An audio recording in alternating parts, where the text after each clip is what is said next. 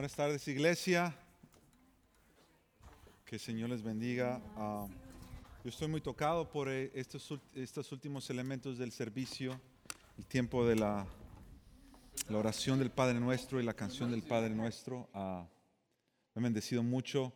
eh, damos gracias a Dios. Salió ya a Dana Herman, ella es parte de nuestro equipo de alabanza en el servicio tradicional, es parte de nuestra iglesia. Cuando los muchachos le invitaron a que viniera a tocar esta pieza, ella rápido dijo que sí, que ella quería venir y participar en el servicio de iglesia del pueblo. Y nosotros ya le dijimos que cuantas veces quiera venir, aquí la recibimos, ¿verdad que sí? Así que si la ven después, denle gracias a ella y al equipo de alabanza también por, por preparar este tiempo. Hoy que estamos comenzando nuestra última mensaje en esta serie que hemos estado llevando por las últimas semanas de guerra espiritual. Hoy vamos a hablar de la oración, que es el último elemento después de que se nos mencionan cada una de las piezas de la armadura. Antes de, comenzar en el mensaje, quiero dar un recordatorio a todos en la iglesia, especialmente a las parejas. Eh, ustedes saben que hemos estado anunciando este retiro de parejas que vamos a tener ya este viernes que viene y este sábado que viene. Ah, si tú no has planeado estar y, y si tú estás acá con tu pareja, matrimonios o parejas que van camino al matrimonio, yo de verdad quiero invitarte a que, a que hagas un esfuerzo y vayas. Eh, que lo veas como una inversión en tu matrimonio. No importa en qué época de tu matrimonio estás, quizás estás pasando tiempos lindos, ah, quizás estás de recién casado, así como, como David y Yuneli, que tienen, ¿cuántas semanas? Como tres semanas de casados eh, y están ahorita en el, su plena luna de miel. O si ya no tienes tres semanas, pero tienes tres años, o 30 años, o más. Eh, toma un tiempo y, invierte. Ven con los, los matrimonios, vamos a estar en, en Aguana, que es el lugar donde se realizan los servicios de, Tri, de Tri Village, nuestra congregación que está en Streamwood. Ahí vamos a estar este viernes a las 7 y el sábado temprano. Es el, viernes en la noche y toda la mañana del sábado. Eh, si quieres más información, al final va a haber una mesa ahí atrás y, te animamos a que de verdad ah, vayas y inviertas en, en tu matrimonio para que el Señor siga siendo el centro de nuestras familias. Esa es nuestra oración. Eh, mientras estaban cantando los muchachos eh, esta última canción, bueno, la an- canción anterior, esta canción de Te Deseo, el Señor puso un sentir en mi corazón para la iglesia. Eh, e- era como que mientras yo cantaba, esta canción, eh, especialmente una canción que habla de Señor, yo necesito más de ti en mi vida. Yo necesito más de ti en mi vida. La imagen que venía a mi mente era como cuando uno tiene una fogata y alguien le está echando aire para que el aire avive el fuego de la fogata.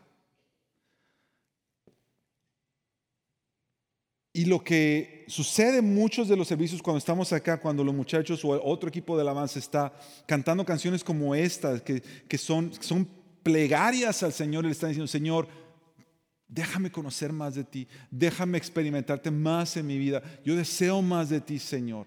Lo que ellos están haciendo es echarle aire al fueguito que tú tengas en tu corazón de, de deseo de Dios.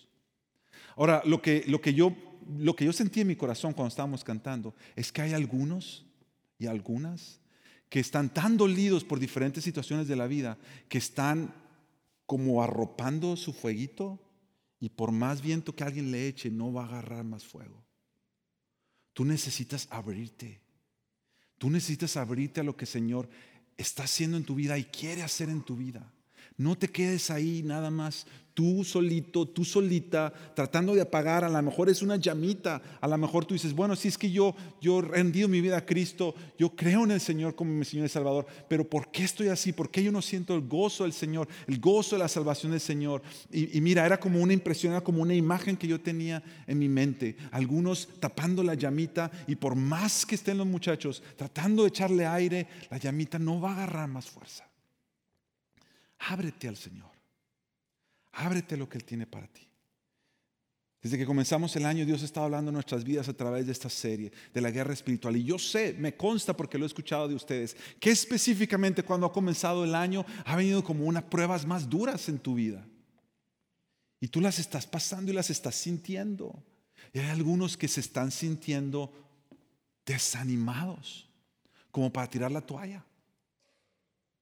Y, mi oración es que en este último sermón de esta serie, al venir al Señor en oración, la, postura de nuestro corazón sea esa, sea de abrirnos y decirle, Señor, yo te deseo más que la vida, Señor, porque no tengo nada más que ti. Eres lo más precioso en mi vida, Señor. Que aunque yo tenga tropiezos, aunque yo, hay veces que me siento que deseo a Dios y hay veces que me siento que no deseo a Dios. Quiero animarte a que, a que hoy abras, abre todo, abre, abre tu corazón, abre tus afectos, abre tu alma. Deja que el Espíritu Santo de Dios obre sobre tu vida hoy. Voy a invitar que estemos de pie y, leamos la escritura. Y al leer esta escritura, haz eso. No dejes, si, si pudiéramos tomarle una foto a tu corazón, que tu corazón no esté así, apachurrado ahí encogido en ti mismo, en ti misma, pero que tu corazón esté así sediento de más de Dios, decirle, Señor, yo te necesito más en mi vida. Hoy estamos leyendo entonces el último versículo, como les decía, de esta serie que es Efesios 6, 18, y entonces vamos a seguir leyendo Efesios 3, 14 al 21, porque en esos versículos Pablo está haciendo una oración por los efesios.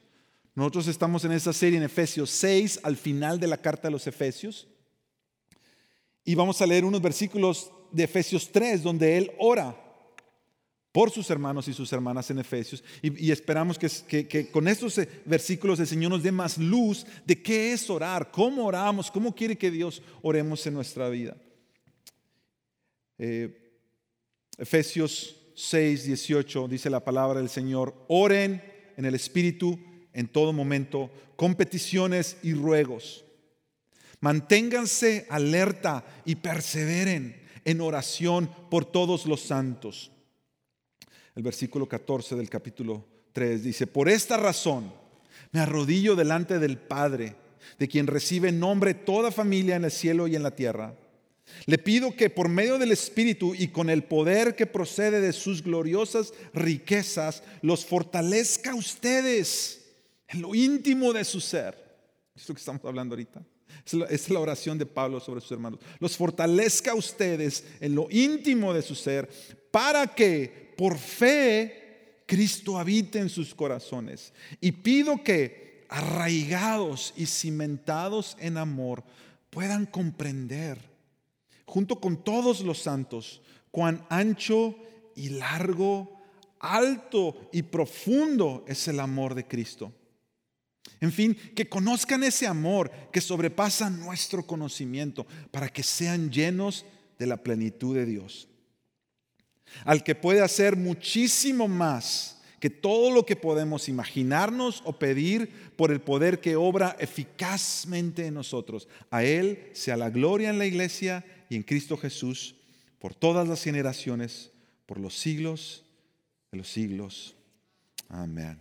¿Qué tal si leemos el último, el 20 y el 21? Lo leemos todos juntos. Al que puede hacer muchísimo más que todo lo que podamos imaginarnos o pedir por el poder que obra eficazmente en nosotros. A Él sea la gloria en la iglesia y en Cristo Jesús, por todas las generaciones, por los siglos de los siglos. Amén. Padre, una vez más venimos a ti en oración porque una vez más te necesitamos. Y todas las veces que te necesitamos son todas las veces que debemos venir a ti en oración. Yo te pido, Padre, que por tu Espíritu Santo me permites hablar solamente lo que está en tu corazón para tu iglesia. No me permites añadir nada, Señor. No me dejes traer nada de mí mismo que no sea parte de lo que tú quieres traer a tu iglesia hoy. Edifícanos, Señor, en la fe en Cristo Jesús por el poder de tu Espíritu Santo. Es en Jesús que oramos. Amén. Amén. Gracias iglesia, puedes sentarte.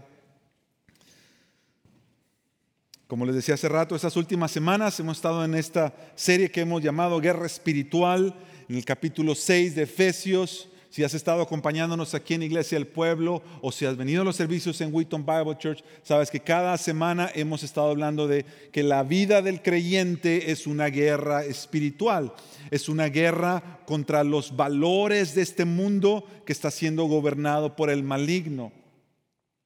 Si tú has estado acá, hemos aprendido en las últimas semanas que Dios nos ha provisto a los creyentes, a quienes han puesto su fe en Él, de una armadura. Y esta armadura son la posición que nosotros tenemos en Cristo Jesús y estos elementos que Dios ha dado a nuestras vidas, esta gracia que Dios nos ha dado para nosotros poder vivir la vida que Él nos ha llamado.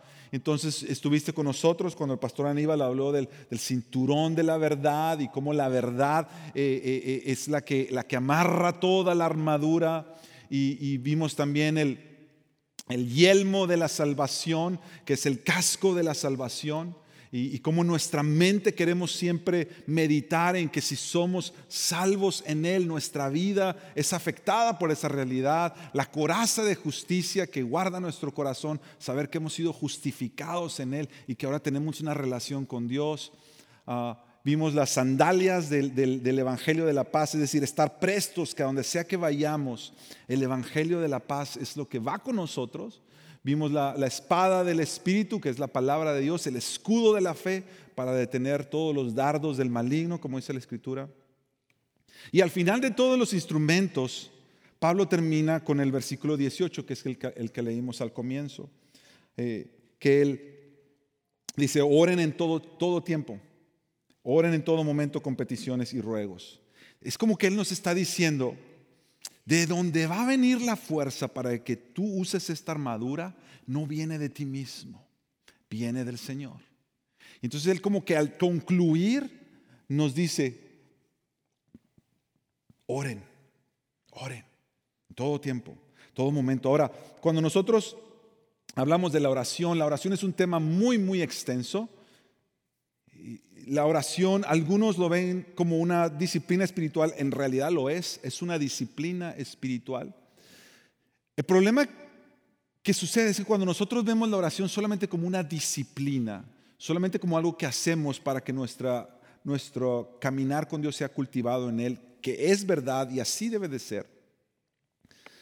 Pero el problema de eso es que algunos pueden caer o podemos caer en ver la oración simplemente algo que me toca hacer como un creyente.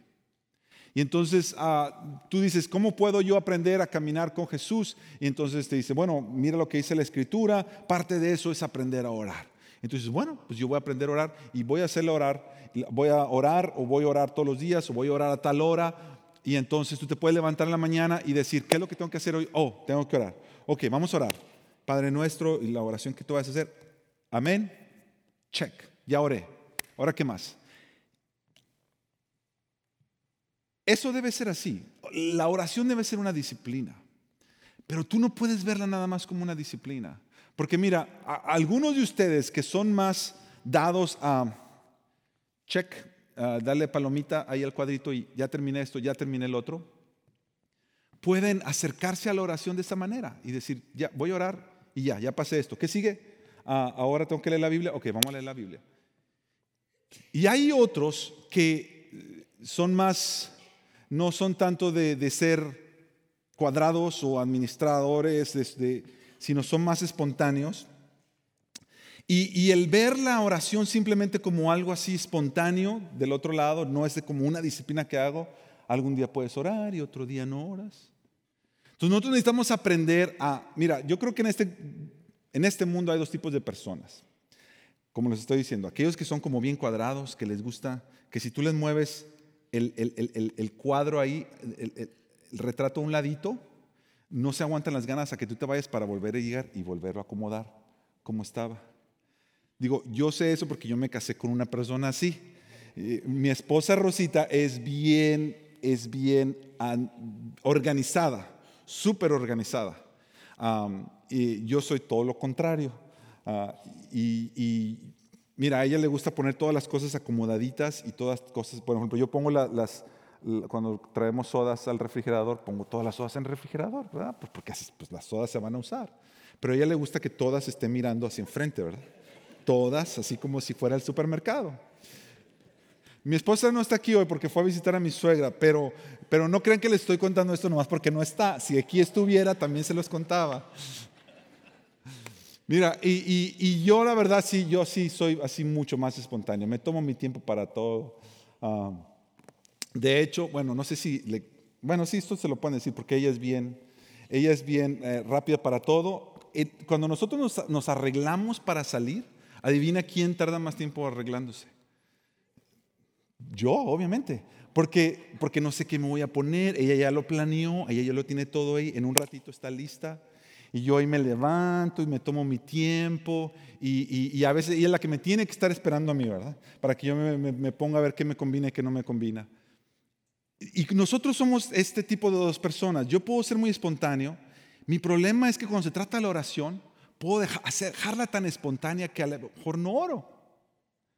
El problema que ella puede tener, y la gente que es más como ella, es que pone la oración tan cuadrada que tienes que orar todos los días. Y, los dos podemos perder de vista mucho del corazón de lo que es la oración. Entonces, como les decía hace rato, aunque la oración es muy extensa y no vamos a poder, no vamos, yo no quiero llegar aquí y decirte, mira, esta es una clase de cómo orar. Porque la verdad es que no se puede hacer así. Ciertamente los discípulos una vez vinieron con Jesús y dijeron, Señor, enséñanos a orar. Y Jesús lo que les enseña es la oración del Padre nuestro. Y Jesús le está diciendo, hay cosas que ustedes siempre deben tener pendiente en su oración. El deseo de Jesús no era obviamente que usaran esa oración solo para repetirla y sea fuera la única oración que oraran. ¿Es válido usarla y repetirla? Claro que sí, es una confesión que Jesús nos ayudó nos enseñó para que nosotros oráramos y la usáramos para, relacionarnos con Dios, pero también marca mucho de lo que las cosas que Jesús quería que nosotros tuviéramos pendiente y en nuestro corazón cuando oramos.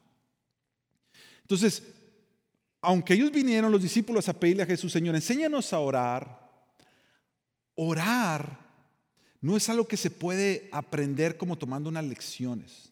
Es como si alguien te dijera,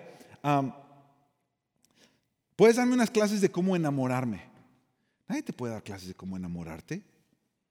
Nadie te, puede decir, mira, número uno, vas a sentir maripositas en el estómago cuando la veas. Nadie te puede decir eso. Tú tienes que vivirlo para saber lo que es enamorarte. Nadie te puede dar paso uno, paso dos, paso tres. Porque enamorarte tiene más que ver con la postura de tu corazón que con las cosas y los pasos que haces. Y la oración es lo mismo. La oración tiene más que ver con la postura de tu corazón que las cosas que dices y los pasos que tomas. Entonces yo quisiera en los próximos minutos que tomáramos estos tres puntos ah, en cuanto a la oración. Tres cosas que yo quisiera que tú te llevaras hoy en cuanto a la oración. Orar es acercarse al Padre. Orar es depender de su providencia y orar es negarse a uno mismo. Ahora, una vez más lo voy a decir, no significa que esto es exclusivamente lo único que sucede en la oración. Hay mucho más. Hay la oración es para comunicarte con Dios, es para suplicarle a Él, hay para pedirle. Pero si yo tuviera que, que escoger como el ADN, como que en el núcleo de la adoración, el ADN, acercarse depender y negarse. yo quisiera que tú escucharas esto hoy y te lo pudieras llevar contigo en tu corazón. Déjame que empezar por el primer punto, acercarse al Padre. ¿Qué es, qué es lo que queremos, nos estamos refiriendo a esto? Mira el, versículo de Efesios 3, que es la oración que leímos de Pablo. Eh, Pablo le está diciendo cuando empiezas oración, por esta razón me arrodillo y les dice a los efesios, delante del Padre de quien recibe nombre toda familia en el cielo y en la tierra. Y desde el comienzo, Pablo quiere enmarcar esta oración que él está haciendo por los efesios diciendo, yo me estoy arrodillando, no dice delante de Dios, él pudo haber dicho, me arrodillo delante de Dios, el Señor, y hubiera estado correcto, pero él escoge usar, me arrodillo delante del Padre, de quien recibe nombre toda familia en el cielo y en la tierra. Y él rapidito en esta oración la enmarca en el contexto de que hay una relación entre Dios como Padre, quien está recibiendo la oración, y tú como hijo o hija, quien está elevando la oración. Y eso es de suma importancia, mi hermano y mi hermana. Porque si tú te recuerdas la oración precisamente del Padre nuestro, ¿cómo comienza? Padre nuestro. que estás en el cielo. No dice, Señor Dios Todopoderoso, Señor Dios Soberano. Eso hubiera sido correcto, porque cualquier oración nosotros podemos empezar diciendo, Señor Dios Todopoderoso, Señor Dios Soberano. La Biblia está llena de oraciones así. La oración de David y Salomón y Nehemías que decía Dios soberano, grande, temible. Qué interesante que cuando los discípulos le preguntan a Jesús, enséñanos a orar, Jesús les dice, oran así. Y él comienza diciendo, Padre nuestro. Porque la primera cosa que tú y yo queremos abrazar y reconocer es que cuando nosotros oramos nos estamos acercando a Dios como nuestro Padre. La relación que hay. La oración es mi, la respuesta de mi corazón al yo estar atraído por este Dios. Y la manera en que Dios quiere que yo le conozca de una manera más profunda es cuando yo le conozco como mi Padre. ¿Tiene algo de malo entonces comenzar una oración diciendo Dios? No, no, no, no, no tiene nada de malo. Tú lo puedes hacer. Pero hay algo especial cuando tú te acercas a Dios y tú le dices, Padre, porque ya desde ahí estás recordando quién Él es y quién eres tú. Y Él te ha hecho lo más cercano que podía traerte a ti. Padre, hijo, hija. En el versículo de Efesios 6, que es nuestro versículo de hoy, mira la primera frase, oren en el Espíritu. Y uno puede preguntar, ¿qué significa orar en el Espíritu? Bueno, una de las razones, una de las, de las formas en las que nosotros oramos en el Espíritu es reconociendo precisamente esto, que Él es Padre y que yo soy Hijo. Déjame te lo muestro. Romanos 8. Pablo está escribiendo los Romanos en este capítulo que todos debemos conocer, Romanos 8. Y en el capítulo 14 y 15, Pablo les está diciendo a los creyentes, todos los que son guiados por el Espíritu de Dios son hijos de Dios. Y ustedes no recibieron un espíritu que de nuevo los esclavice al miedo, sino el espíritu que los adopta como hijos y les permite clamar, Abba Padre. Mira lo que está diciendo aquí Pablo a los romanos. A los, Pablo a los romanos les está diciendo, miren hermanos, cuando ustedes vinieron a conocer a Cristo Jesús como Rey y Señor de sus vidas, ustedes entraron en una relación con Dios. Y esa relación la hizo posible el Espíritu Santo. Es por el Espíritu Santo que ustedes creyeron en Cristo. Es por el Espíritu Santo que ustedes han sido regenerados, que han vuelto a nacer que han nacido de nuevo otra vez y a través del Espíritu Santo ustedes ahora son llamados hijos, hijas de Dios. Lo que está diciendo aquí es que por el Espíritu, aquí está, el Espíritu los adopta como hijos y es el Espíritu quien les permite clamar, Abba Padre. Si solamente los que son nacidos de nuevo, que han recibido el Espíritu Santo de Dios, cuando se acercan a Dios, pueden llamarle Padre. Porque cualquier persona en el planeta, conozca a Dios o no conozca a Dios, quiera conocer de Dios o quiera acercarse, haya escuchado de Cristo, no, cualquier persona, si entiende que hay un Dios, cualquier persona puede venir y decirle, Dios, eh, eh, ¿eres tú real? Dios, háblame, cualquiera. Pero solo aquellos que han nacido de nuevo por el Espíritu pueden acercarse y decirle, papá. Y ese es el regalo más grande que tenemos los seres humanos. Ese es el regalo más grande que tenemos los seres humanos. Y si tú empiezas tu oración así, si tu vida de oración comienza ahí, tú te vas a dar cuenta que entonces orar no es nada más una disciplina, algo que haces todos los días, pero es, es estar en contacto con tu papá. Que no nada más vienes a él a pedirle cuando tienes que pedirle cosas. Cuando yo estoy, mis hijos ya no viven en casa porque están viviendo en la universidad los dos. Entonces nosotros nos texteamos mucho, como, como es ahora, esta generación todo lo textea, ¿verdad? Prefieren que les mandes texto antes que les hables. Está bien. Entonces nos texteamos siempre. Pero, pero ellos no nomás me textean para pedirme cosas. Yo me imagino, qué triste sería que ellos me, me textearan nomás para pedirme cosas. Imagínate cómo yo me sentiría como papá. Me textean para cuando sale, cuando va a salir tal nueva película, como a nosotros nos gusta mucho ver películas. Cuando va a salir tal película esta, ya dijeron que va a salir la, número 4 de tal película. y, nos, y me textean. O alguna otra cosa, alguna cosa, alguna cosa nueva que salió. Hay como una comunicación, es como, como una amistad, es una relación con mis hijos. Que no nada más me vienen a buscar cuando tienen que pedirme algo.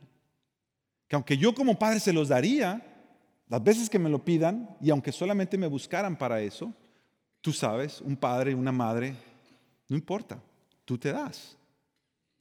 Pero hay un gozo cuando sabes que tus hijos están ahí, no nomás para pedirte algo que quieren que les des, pero porque quieren saber que tú estás ahí, saber que tú estás ahí.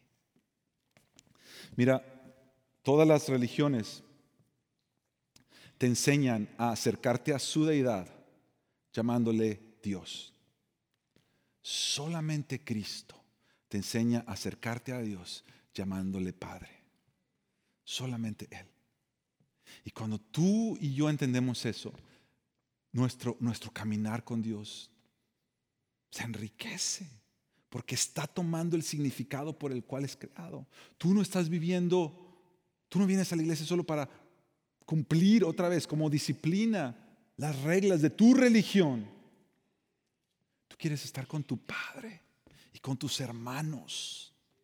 Tú quieres adorar a tu Padre. Tú quieres hablar con Él.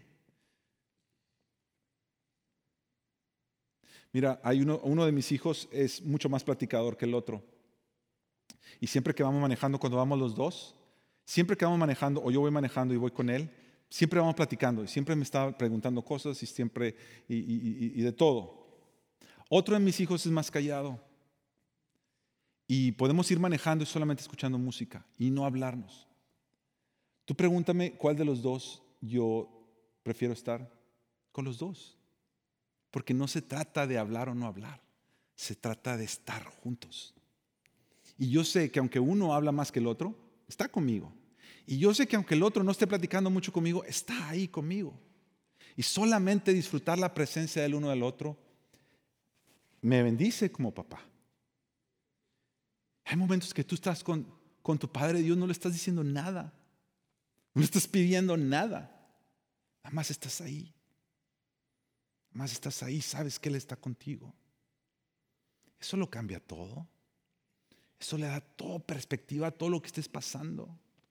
Mira, cualquier persona de cualquier religión viene a su Dios a pedirle, dame esto, te pido esto, ayúdame aquí, ayúdame en mi trabajo, ayúdame con mis hijos, ayúdame ya. Cualquier religión hace eso. De, hecho, la definición de un ídolo es ese. Es una deidad ante la cual tú vienes y tú les traes tu lista de peticiones, lo que tú quieres que esta deidad haga por ti. Y siempre que tú vienes ante esta deidad, imagen, ídolo, llámale lo que le llames, siempre viene acompañado de una promesa tuya, ¿verdad? Te prometo que si tú me cumples esto, yo voy a hacer esto. Cualquier ídolo, cualquier deidad. Y yo me temo que hay algunos aquí que podemos estar viendo a Dios así, como un ídolo. Dios, te pido, guárdame, cuídame, ayúdame, dame. Y si haces, yo te prometo que te voy a servir. Pero Jesús nunca nos enseñó acercarnos a Dios como un ídolo. Dame para ayudarte. Es más, ya no hay nada que yo pueda decirle a Dios, mi Padre Dios, Señor, te prometo que si tú me das, yo te doy esto. Porque cualquier cosa que yo prometa darle se queda siempre corta. Y porque ya mi hermano mayor le dio todo de él. Ya Jesús vino y le dio la mayor obediencia de todas las obediencias. Para que yo simplemente esté detrás de mi hermano y diga, sí, Jesús, Jesús mi Señor y Salvador, vino y cumplió todo. Y ahora yo soy benefactor, yo recibo de las bendiciones que Él ganó por mí. No significa que no voy a querer vivir mi vida para agradarle. Claro que quiero vivir mi vida para agradarle, pero no va a ser un trueque. Dame y te doy. Es, Padre, mira, yo estoy pasando por esta necesidad. No tengo que decir, te prometo, Señor. Te prometo. Él sabe, Él sabe es tu Padre. Antes de ir al próximo punto, yo quisiera, mira, Si tú tienes dificultad, cuando tú hablas con Dios de llamarle Padre, pueden ser dos cosas. No quiero, o, más, pero dos cosas me vienen a la mente. Una puede ser que quizá, aunque tú has conocido a Dios y, Jesucristo es tu Señor y su Salvador, y tú has comenzado a caminar en una relación con Dios, quizá la experiencia que tú tuviste con tu Padre terrenal no fue muy buena y, y sin querer tú estás transfiriendo eso a tu relación con Dios. Entonces tú quieres aprender a acercarte a Dios como tu Padre porque Él es tu Padre. Pero otra razón por la cual quizá tú puedes tener un poquito de dificultad acercándote a Dios para llamarle Padre es porque quizá Dios es solamente Dios para ti y quizá no es tu Padre. Y para que Él sea tu Padre, la Biblia nos enseña. Dice Juan, todos los que creyeron en el nombre de Jesús, les dio la autoridad de ser llamados hijos de Dios. Tú lo que necesitas es rendir tu vida a Cristo Jesús y abrazar el Evangelio para ser parte de la familia y poder ver a Dios como Padre. Eso es lo que nos enseña la palabra. Y si tú tienes alguna pregunta, mira, siempre estamos aquí alrededor, cualquiera de los pastores o nuestros hermanos líderes que están aquí orando. Si tú quieres algún día venir a decir, mira, explícame un poquito más eso. Con todo gusto, con todo gusto. Aquí estamos para eso. Déjame, déjame ir al próximo punto.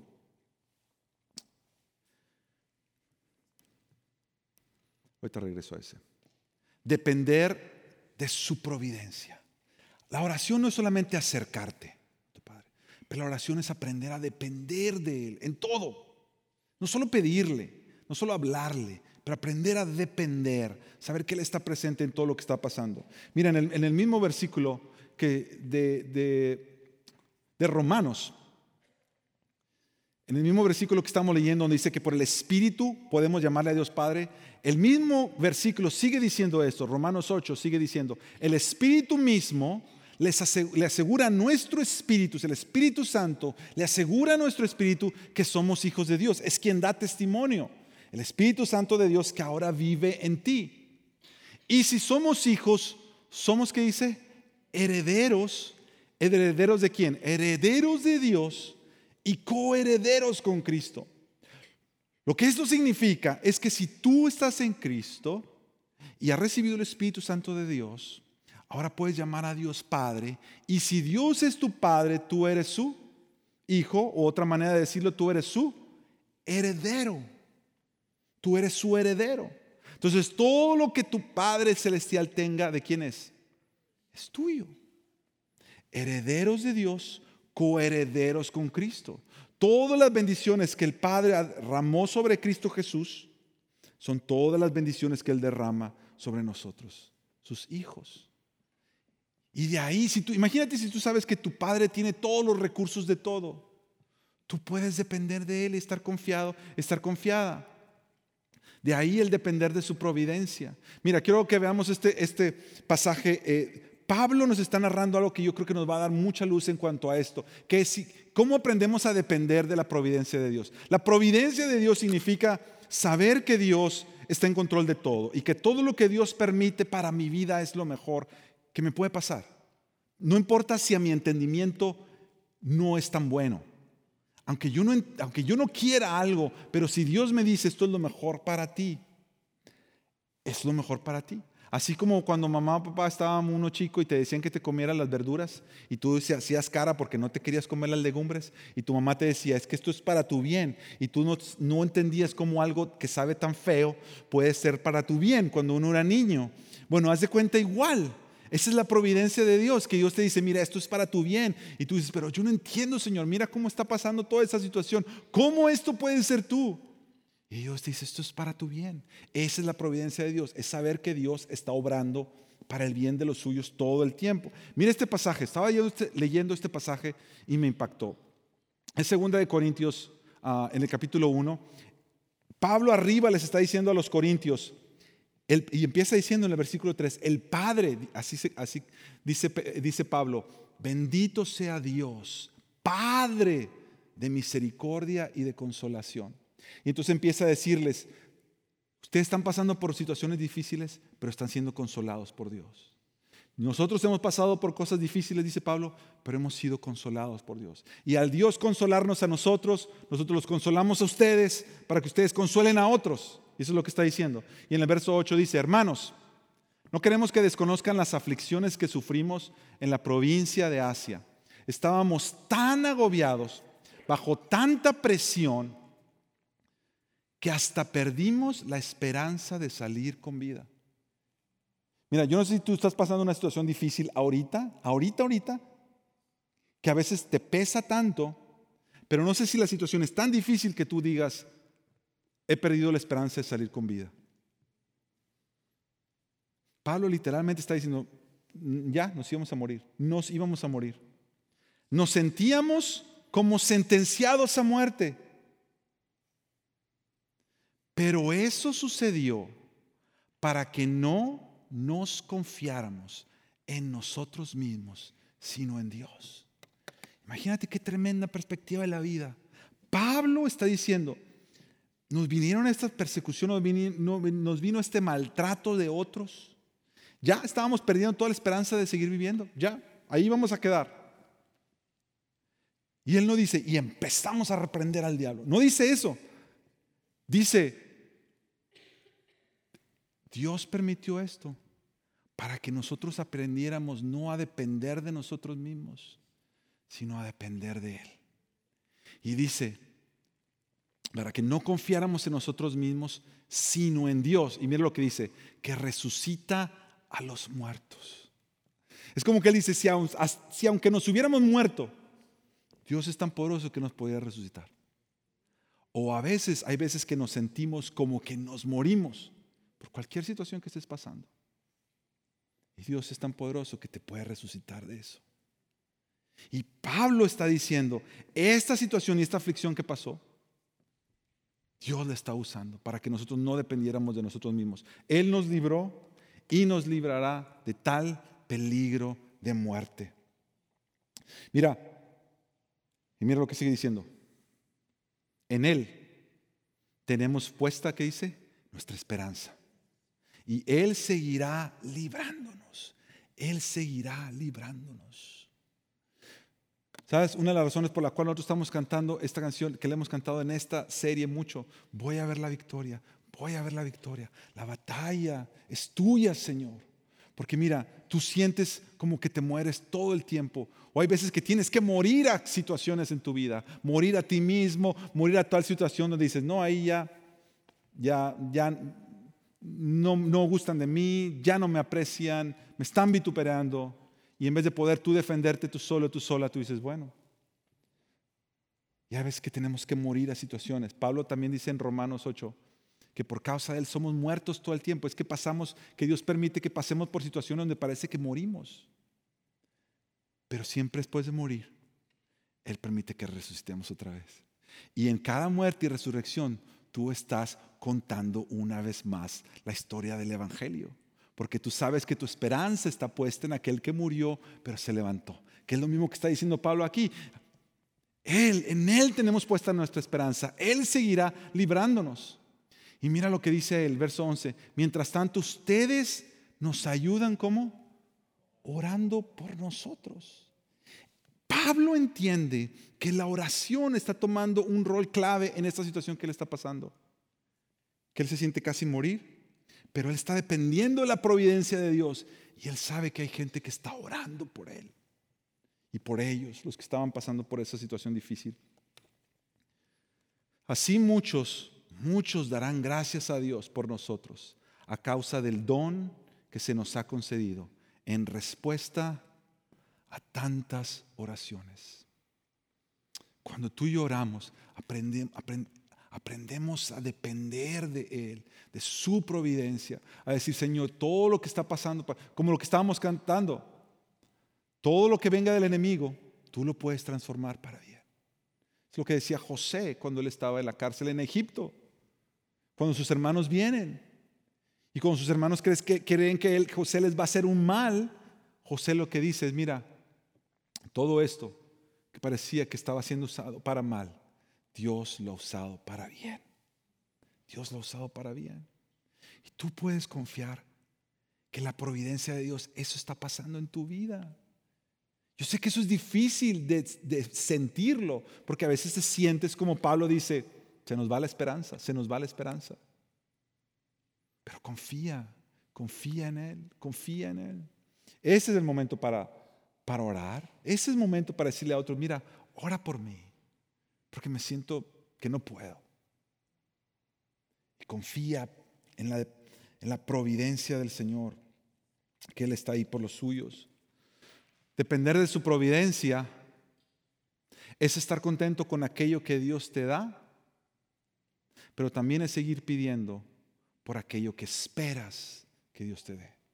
Depender en su providencia es estar contento con lo que Dios está dando ahorita. Si se está permitiendo pasar por un tiempo bendecido, gracias Señor. Si te está permitiendo pasar por un tiempo de prueba, gracias Señor, tú estás con nosotros. Y tener la esperanza de pedirle a Dios por aquello que esperamos que Dios nos dé. No sabemos si vendrá o no vendrá, pero podemos pedir con esperanza. Yo quiero hacer, déjame hacer un paréntesis aquí. Aquí es donde yo he aprendido a hacer una diferencia entre orar con fe y orar con la esperanza. Porque la, la, palabra nos llama que oremos con fe y que tengamos nuestra fe, pero nuestra fe siempre está puesta en Dios. Tu fe no está puesta en el resultado que tú quieres que la oración tenga. ¿Me explico? Si tú estás orando por, vamos a suponer que yo, Juan Carlos viene y, quiere que ore me pide oración por sanidad. Yo voy a decir, bro, vamos a orar, vamos a orar. Yo amo a mi hermano, yo quiero que él esté bien de salud.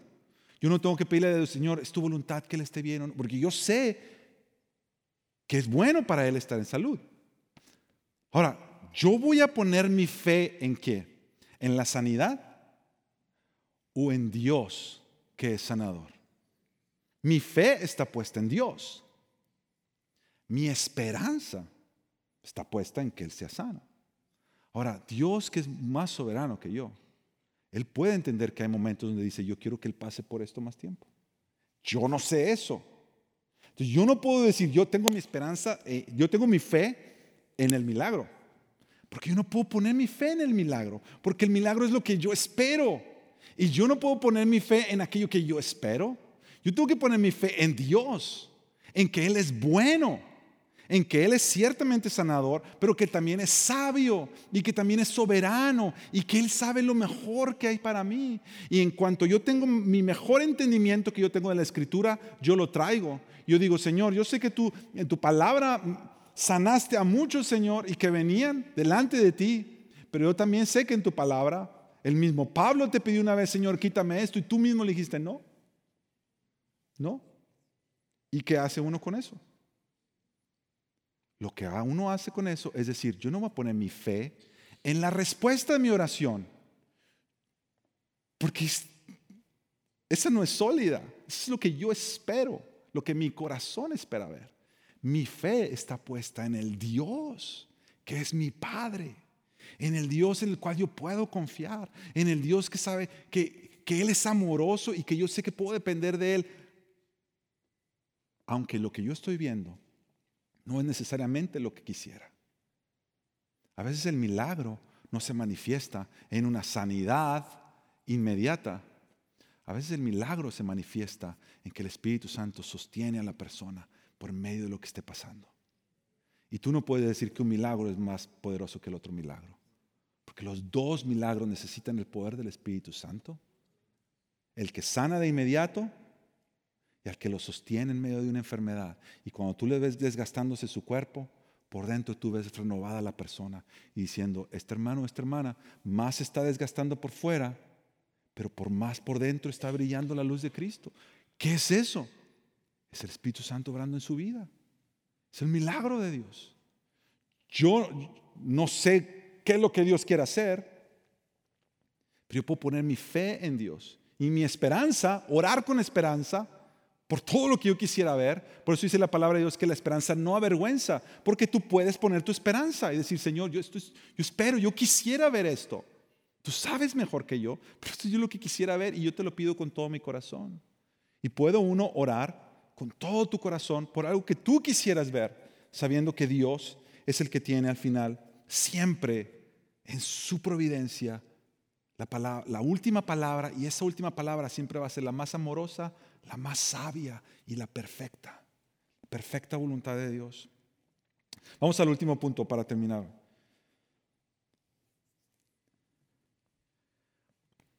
Oren en el Espíritu en todo momento. Este es negarse a uno mismo. Mira lo que dice aquí. Oren en el Espíritu en todo momento. La palabra aquí en todo momento, cuando está diciendo Efesios 6, 18, oren en el Espíritu en todo momento. Esta palabra momento o en todo tiempo, dicen otras versiones, es la palabra kairos, no es la palabra cronos. Cronos es la palabra que usamos para cronómetro, cronología, es el tiempo que nosotros podemos medir, minutos, horas, días. Pero la palabra kairos es una palabra que la Biblia se usa para, para hablar de tiempos, determinar tiempos. Y lo que está diciendo Pablo aquí es que Él quiere que no solamente que oremos en el Espíritu, sabiendo que Dios es nuestro Padre, porque el Espíritu es quien le, ama Padre, pero que también oremos en todo momento, en toda situación, o en medio de todos los momentos.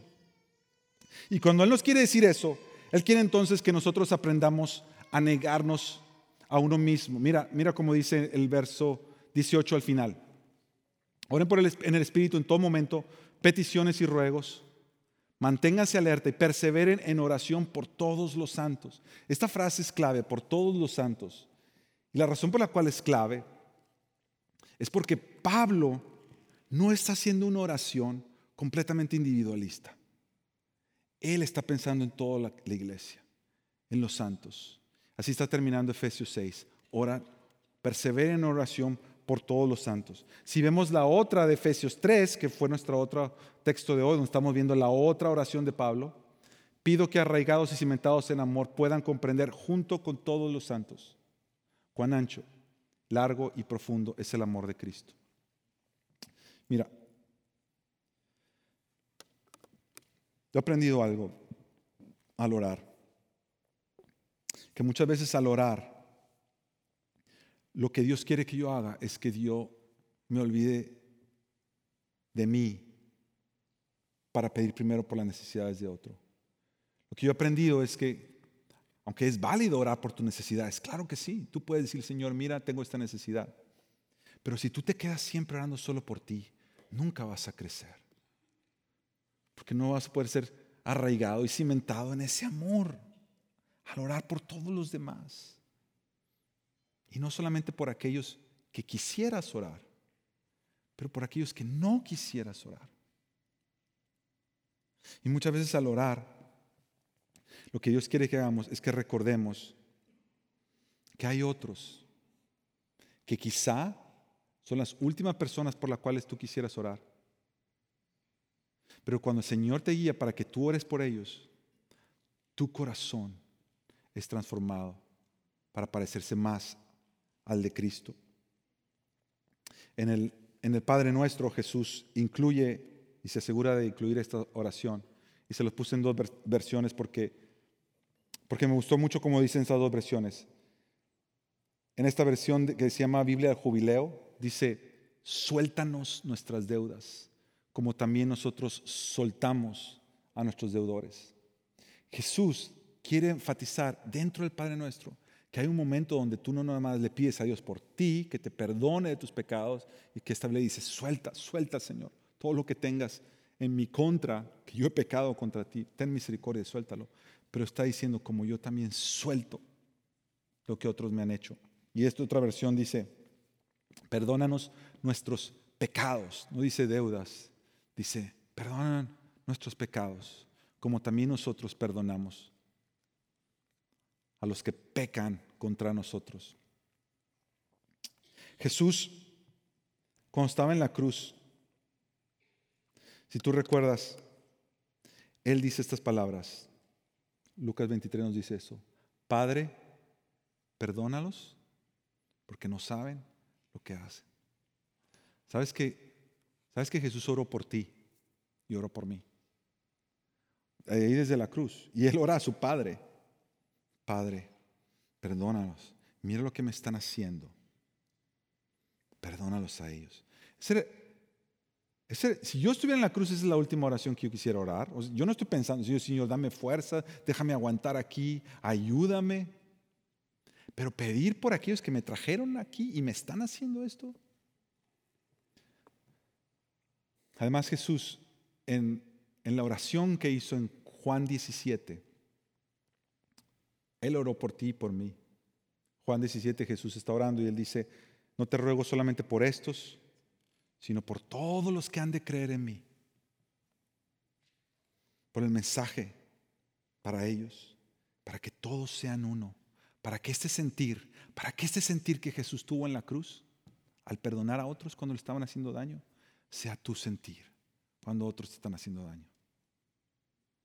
Para que cuando nosotros estamos con nuestro Padre, si orar es disfrutar la compañía del Padre, es estar con Él, es aprender a ser más como Él.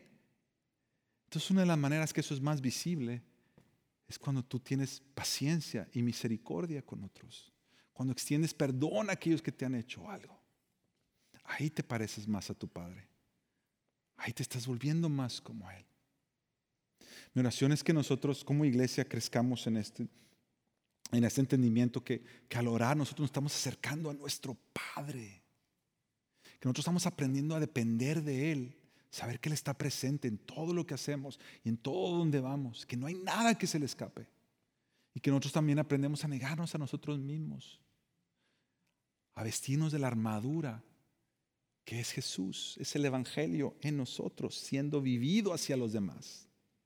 Y cuando nosotros perdonamos, estamos imitando a nuestro Padre, negándonos a nosotros mismos soltando aquellas cosas que pudiéramos usar en contra de alguien y diciendo, Señor, perdónales, porque no saben lo que hacen.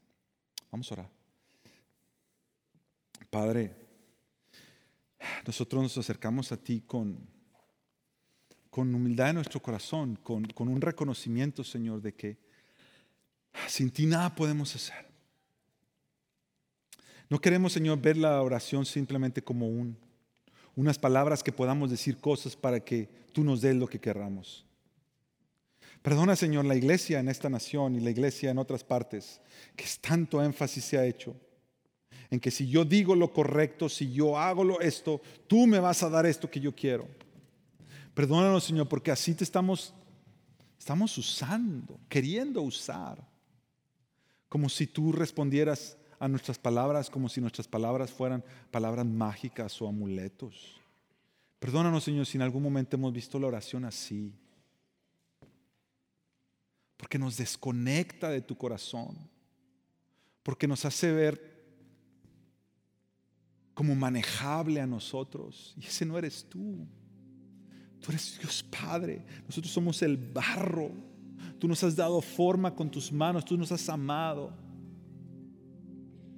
Permítenos, Señor, aprender a depender de ti, Señor. Cuando no sabemos qué hacer, cuando no sabemos a dónde ir, permítenos a depender de ti de tal manera, Señor, que sabemos que nuestra vida está en tus manos. Y permítenos aprender a, a, negarnos a nosotros mismos, a, a menguar en nuestra oración, a que nosotros nos hagamos más chiquitos y que Cristo crezca en nosotros.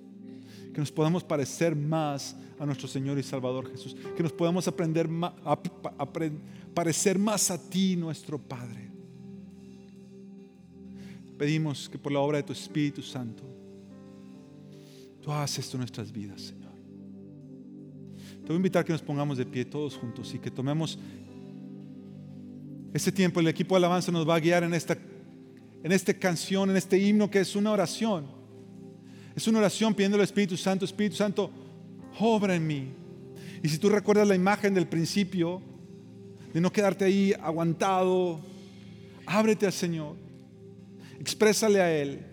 Hay libertad aquí. Si tú quieres venir aquí al frente y arrodillarte para tener un tiempo con el Señor mientras, mientras los muchachos cantan. Si tú quieres levantar tus manos al Señor, si tú quieres postar, haz, haz lo que tú entiendes que tienes que hacer en respuesta a decirle al Padre, Padre, aquí estoy.